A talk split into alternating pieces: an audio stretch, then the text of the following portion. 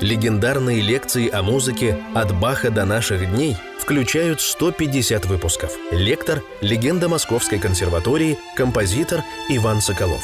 Видео-вариант лекций смотрите на YouTube-канале «Композитор Иван Соколов о музыке». Друзья, мы начинаем лекцию номер 25 из цикла «Композитор Иван Соколов о музыке». Продолжаем разбирать второй том. Начнем 25-ю лекцию с прелюдии и фуги номер 7. Ну, опять такое великое, вечное, совершенное число 7. Три бемоля, ми бемоль мажор, бемоль сни- снисхождения чего-то. В данном случае звука на полтона, а символ – это Христос рождается на нашу землю. Это прелюдия и фуга какая-то, знаете, простая, блаженная, тихая, сумрачная какая-то. Ведь это было самое темное время года, Рождество. Ну и все празднуют, все человечество празднует Рождество в самые темные дни. Почему? Потому что Христос пришел на землю, осветив ее своим внутренним духовным светом, солнце правды. Христос зовется в песнопениях православной церкви. Солнце правды, действительно солнце. И вот это солнце засветило в самый, в общем, темный момент года и в очень темном месте, в хлеву. Тоже какие там были окна, да? Никаких там не было окон, темнота была. Мы знаем, что звезда шла, когда волхвы шли. Но здесь как- как-то Рождество дано именно в очень таком интимном плане. Помните «Ля мажорная» из первого тома? Там тоже было Рождество, но там волхвы шли за звездой. Это уже было предчувствие какого-то великого торжества. Три мудреца смотрели на небо. Опять я смотрю на это небо, озаренное синее небо, белые облака. Какой чудесный потолок здесь. Вот, опять мы вспоминаем Рождество. А здесь бедность какая-то. Она как будто бы технически очень простая, эта вещь. Ее дают для первого знакомства с э, баховским циклом, дают в музыкальных школах, в училищах. И э, даже некоторые считают, что эта музыка э, первоначально могла бы быть написана Бахом для лютни. Какой-то лютневый здесь есть характер. У Баха мно- много прекрасной музыки для лютни, которая замечательно звучит на клавире, так, к слову сказать. Смотрите, 9 восьмых тоже размер, трижды три. Тут видно все-таки, что это уже пишет Бах на грани классицизма. Тут есть уже риторическая диспозиция. Я потом более подробно объясню, что это такое. Большая довольно прелюдия, хотя единого строения не в э, двухчастной репризной, как это было в ре мажорной э, и в до минорной. Я повторю, что здесь в втором томе много прелюдий в двухчастной репризной форме. Уже время идет. В первом томе была всего одна. И вот эта вот левая рука играет опять же наш мотив «Соли Део Глория».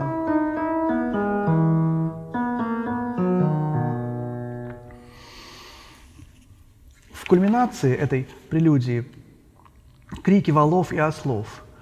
Бах следует традиции из- изображения Рождества, следует традиции изображения купели, следует традиции изображения того самого ковчега, где э, родился Спаситель, где были валы, ослы. Конечно, пастухи первыми восславили, ангелы первыми, потом пастухи, но каким-то образом, видимо, почувствовали также и звери, которые вот это все видели, это таинство, вот эта вот фраза в 34-м такте, как будто бы немножко мычит осел. Иа, иа, иа. А, а валы тоже по-своему му-му. Какие-то, может быть, это юмористический, конечно, эффект, но он дан Бахом так, что можно его и не заметить, можно его и не подчеркнуть. Очень тонко, ненавязчиво, незаметно, без натурализма какого бы то ни было. Натурализма было больше у Бибера, например, в сонате рождественской. Там скрипка играет вот эти тоже септимы, скрипка играет терциями, которые, в общем-то, в то время могли звучать и, и довольно фальшивовато, как, наверное, фальшиво с точки зрения музыканта звучал звук, звук ослов или валов. Они же, наверное, не имеют абсолютного слуха, да? Но они по-своему радуются, понимаете? Они тоже рады. Почему им нельзя обрадоваться? Они же тоже, у них же тоже есть душа. И вот заканчивается эта прелюдия. В 67-м такте такой аккорд, он будет повторяться часто во втором томе. Доминантовый секунд-аккорд. Очень э, вопросительный, неустойчивый. И после него пауза, умолчание, риторическая фигура апозиопесис.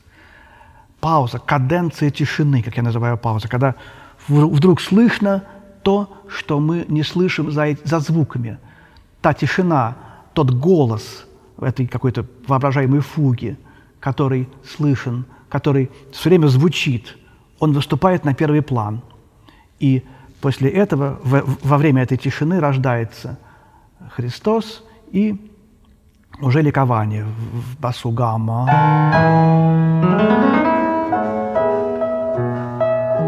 И все погружается во тьму.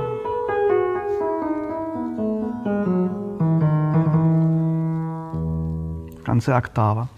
Такой скромный очень конец этой прелюдии. Фуга величественная. Вот тут, конечно же, это ангелы, которые славят Бога, которые явились пастухам, и они просто поют такой торжественный хор «Аллилуйя», «Слава Вышних Богу». И этот хор действительно могла бы быть хоровая, хоровая вещь очень в таком немецком стиле написанная фуга. И вот здесь мы впервые, наверное, слышим «Соли Део Глория». Нет, не впервые, ошибаюсь, не впервые. «Соли Део Глория» на, на той высоте «С» – ми бемоль, «Д» – «Ре» и «Г» – «Соль». В ответе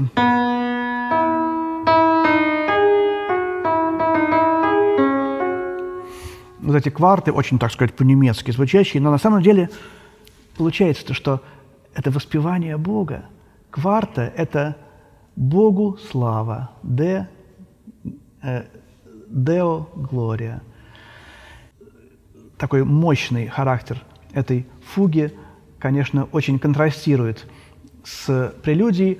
И вот тут, мы об этом говорили в, анализе первого тома, Бузони перепутал порядок – Э, потому что э, примерно такого же плана музыка есть в прелюдии к первому тому, к фуге первого тома. Но получилось, что, в общем, именно контраста Баху был нужен. И когда этот контраст Бузони убрал, то как-то немножко стало хуже. Вот. И так как, как Бузони в своей редакции сделал, так никто не играет, не переставляет свободно. Это все-таки нарушение авторского замысла, хотя в то время, в начале XX века, такие вещи делали. Я сыграю ми бемоль мажорную прелюдию и фугу из второго тома. Хорошо передано клавира Баха номер семь.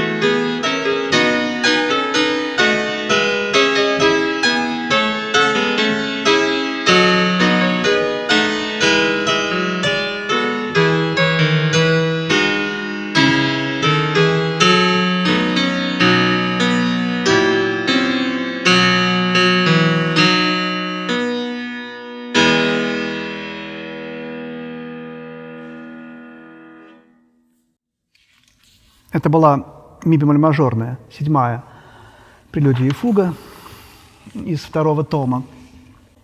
Вот редиес минор, страшная опять музыка, которая, по-моему, должна выразить смятение толпы в тот момент, когда только что произошло предательство Иуды, Христос схвачен, его отвели во двор первосвященников, его поставили под стражу, и народ волнуется. Ночь, холодно, костры, что-то происходит, суетятся, а Христос невозмутимо стоит и молится. Вот это смятение, это прелюдия, а то, что происходит в душе у Христа, это фуга. Вот здесь, по-моему, так – очень беспокойная прелюдия. А?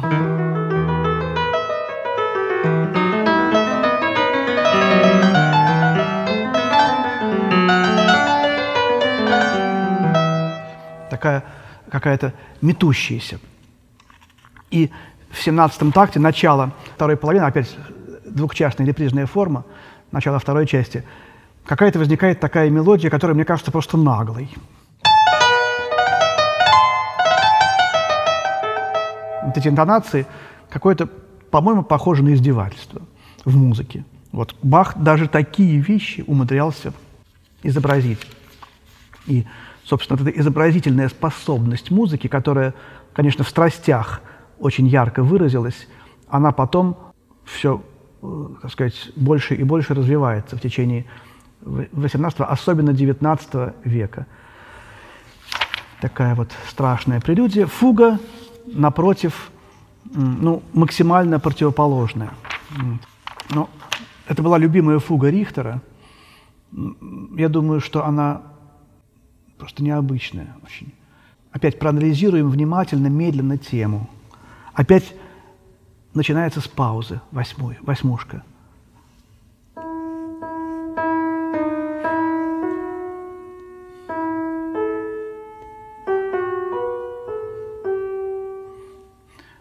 Дальше вступает ответ.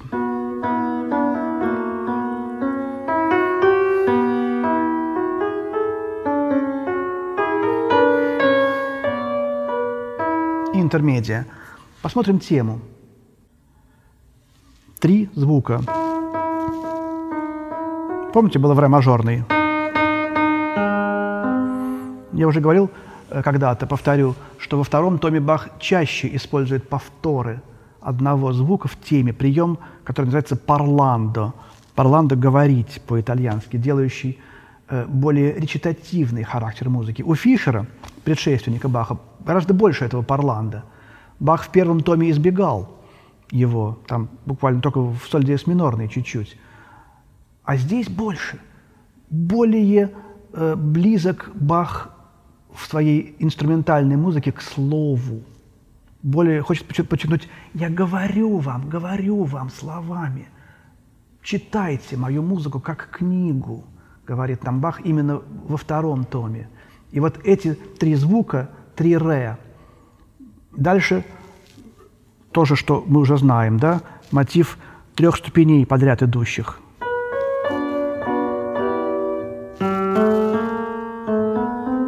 бемоль минорная прелюдия, фа диез минорная фуга из первого тома. Вот он, Бог, Троица, идущая наверх на Голгофу. И дальше соли Део Глория. И еще раз. Он воспевает славу Богу Отцу, поднимаясь на Голгофу. Получается вот что. И после этого только он спускается вниз –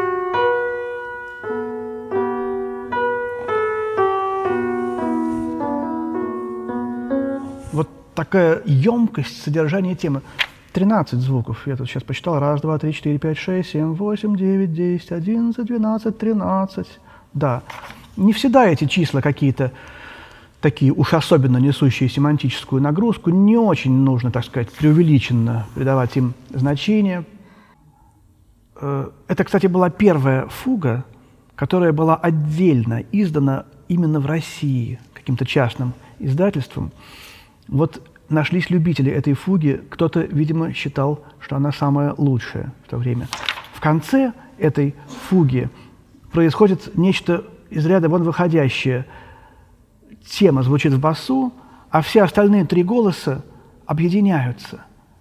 Они как бы рыдают э, все вместе. были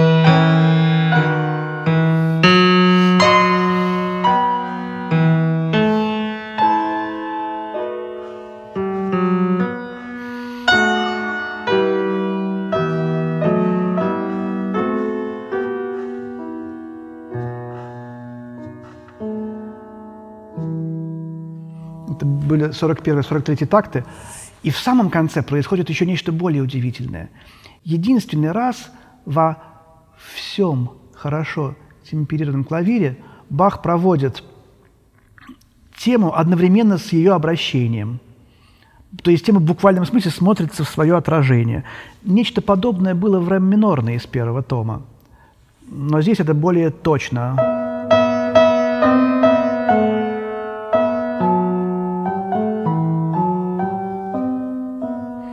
Я, я тут всегда вспоминаю, когда обращаюсь к этой музыке, про Черлениса, про художника и композитора великого, литовского. Тут трудно сказать, кем он был больше. Он был и тем, и другим. Он вводил музыку в живопись, а живопись в музыку. И у него есть прекрасная картина, которая называется «Фуга». Лес, вот стоят деревья на берегу озера – и, конечно, они должны в озере отражаться. Но когда мы смотрим в отражение, мы видим, что в том месте, где должно быть отражение, этого дерева нет. Оно рядом. Там, где дерева нет, там есть отражение. У него смещено это. Потому что в фуге мы знаем, когда какой-то голос звучит, другой должен паузировать. Называется комплементарная ритмика, взаимодополняющая ритмика. Вот. А здесь как раз этого нет у Баха. Любопытно, что вот Черленис, литовский композитор, он здесь чем-то перекликается с Шопеном, композитором, который был поляк, ну, он, конечно, принадлежит всей, всему миру, но они как бы соседи, да, Польша и Литва. У Шопена есть одна фуга, э, которую даже музыканты, в общем, так как бы плохо знают. И там в конце есть абсолютно тот же прием.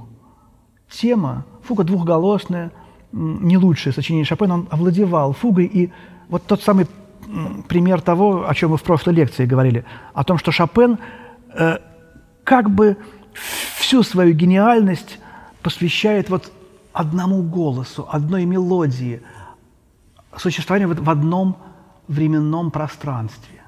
Вот. И он заполняет этой, э, своей гениальностью собой это пространство, и два голоса ему просто не нужны. И даже если он пишет фугу, то это как бы некий один голос. То же самое делает и Бах. Смотрите, в 40-41 такте здесь я играл это место, где бас солирует.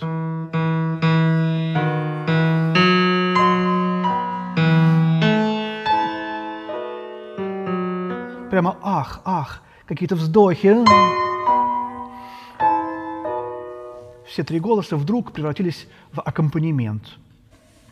Такая особенность этой музыки. Э, видимо, эта фуга была одна из любимых для Шопена.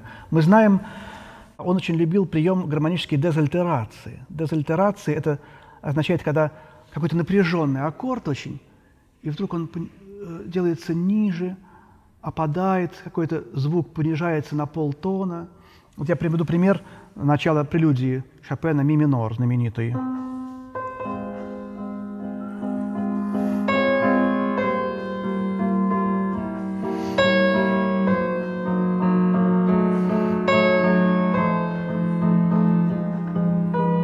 Вот эти вот звуки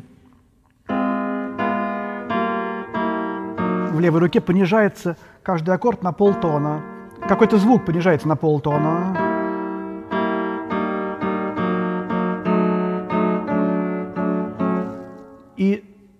Получается, что возникает в душе какое-то очень щемящее, такое тоскливое, может быть, какое-то даже чувство пасмурного дня. А природа была такая и в Литве, и в Польше. Небо серое, поля довольно однообразные. И Шопен это гармоническое новшество очень любил и часто употреблял. И вот здесь, в, в этой фуге Баха, оно очень часто встречается. Какая-то очень шопеновская фуга. Вот смотрите.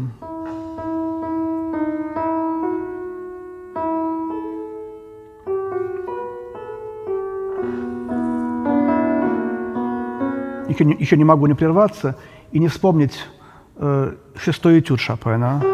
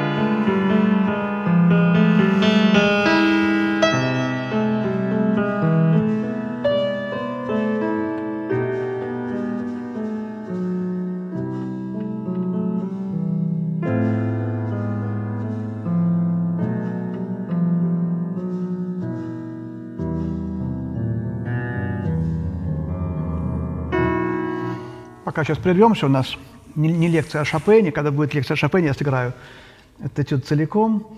Посмотрел на небо, взял фальшивую ноту и увидел, что небо заволоклось тучами. Как оно и должно быть в Польше и в Литве. Все правильно.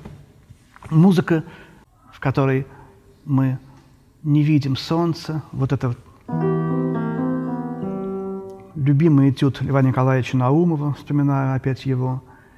И Здесь уже в этой фуге чувствуется вот эта вот польская, литовская, русская, в общем-то, в сущности, тоска, которая Шопена, Шопеном владела. безусловно, и в этой фуге она тоже есть.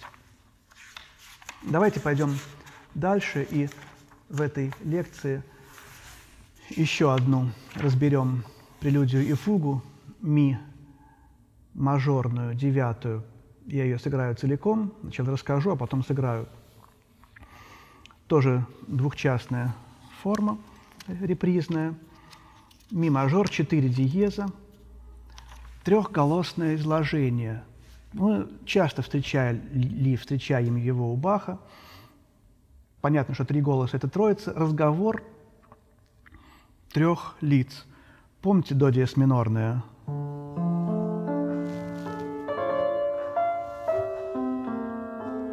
Вот там был разговор Христа, э, разговор Христа с Отцом и с Духом в пустыне, когда он находился. Молитва, разговор трех ипостасей. Здесь музыка более, не такая э, выразительно слезная, более строгая и какая-то старинная, особенно старинная фуга. Вот такая простая очень тема, которую он взял из фишеровского сборника, чуть-чуть изменив конец, сделав его более сжатым. Так что ля, кульминация, пришлась на золотое сечение, а у Фишера она зашла в первую половину э, формы, ритмически. Вот эта тема, на самом деле, ее и не Фишер придумал, она очень старинная, она как бы про тема, про музыка. Она, может быть, даже еще из григорианских хоралов, григорианских песнопений где-то взята. Она нам тоже говорит немножечко о содержании прелюдии. Тема фуги говорит нам, что прелюдия тоже какая-то очень, в общем, старинная. Лично мне очень помогает при э, игре этой прелюдии и фуги мысль о предвечном совете, о том, как где-то когда-то, в, в начале, в самом бытия, когда только еще, может быть, даже и не было творения э, всего мира, совещались Отец, Сын и Святой Дух о том, что будет. И когда они совещались, уже все было запланировано, решено. Конечно, это все могло измениться и меняется, но и пришествие первое, второе, все было запланировано. Вот не вдаваясь в богословию, богословие, скажу, что это мысль о каком-то великом предназначении всего, что существует, что есть, и о том, что уже давно все решено. Она меня как бы внутренне, внутренне успокаивает, когда что-то такое не знаю, что произойдет, там, что будет так или не так. Вспомним про предвечный совет, что уже все давно было когда-то. И вот такая же какая-то божественная, божественное такое же спокойствие в этой ми-мажорной музыке. Ми-мажор – это голубой по системе цветов, которая у Скрябина э, воплотилась в четкую схему. Но я думаю, Бах знал, что ре-мажор – это желтый. Желтый, божественный, деус, деус, Бог, ре, солнце. Э, и здесь что-то такое, какая-то всеобщая закономерность какая-то есть, которую Скрябин тоже почувствовал. Ну, а ми-мажор – голубой, цвет неба, цвет, опять посмотрим на небо, маленькие появляются. Как то сегодня много неба у нас как-то в лекциях. Небо серое, но маленькие синенькие кусочки там все-таки есть. Вот, похоже на глаза. Интересно. Вот, и я сыграю эту прелюдию и фугу. Здесь даже что-то восточное есть. В этом 18-19 такте какой-то бас – напоминающий ударные инструменты, ударные у Баха. Подумать только, такое разве возможно?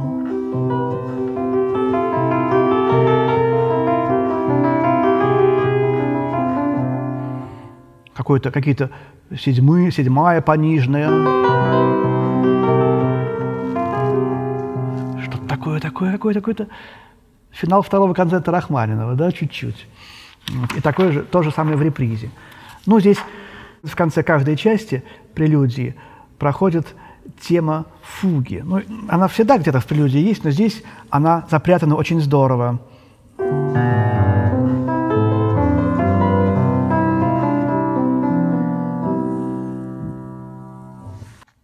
Вот эта вот тема. тема вечная, и э, можно вспомнить об истории этой темы. Вот, вот я еще раз сыграю 23-й такт.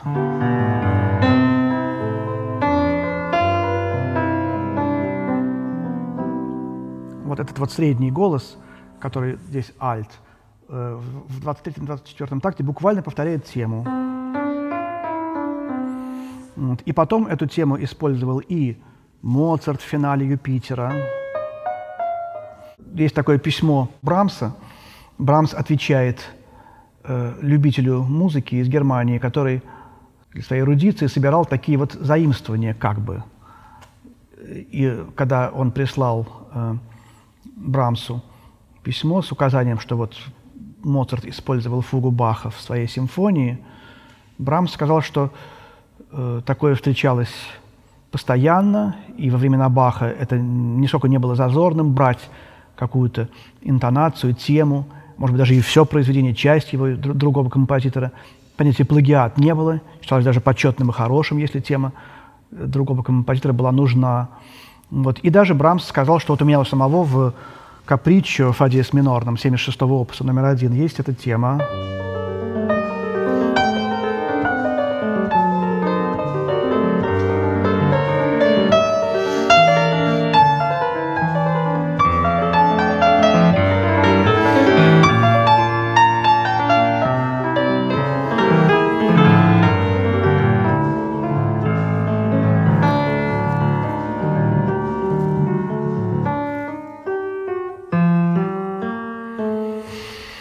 Это, конечно, вариант темы креста. Я сыграю сейчас ми мажорную прелюдию и фугу. В начале фу- прелюдии тоже есть тема креста, она между двумя голосами распределена. Удивительный такой разговор трех мелодий. А фуга, как я уже сказал, это старинная, архаичная фуга. Размер 4 вторых – а, в общем-то, движение по полутора тактам, как бы три вторых. И торжественная слава величию Троицы, Бога. Прелюдия и фуга номер девять, ми мажор из второго тома.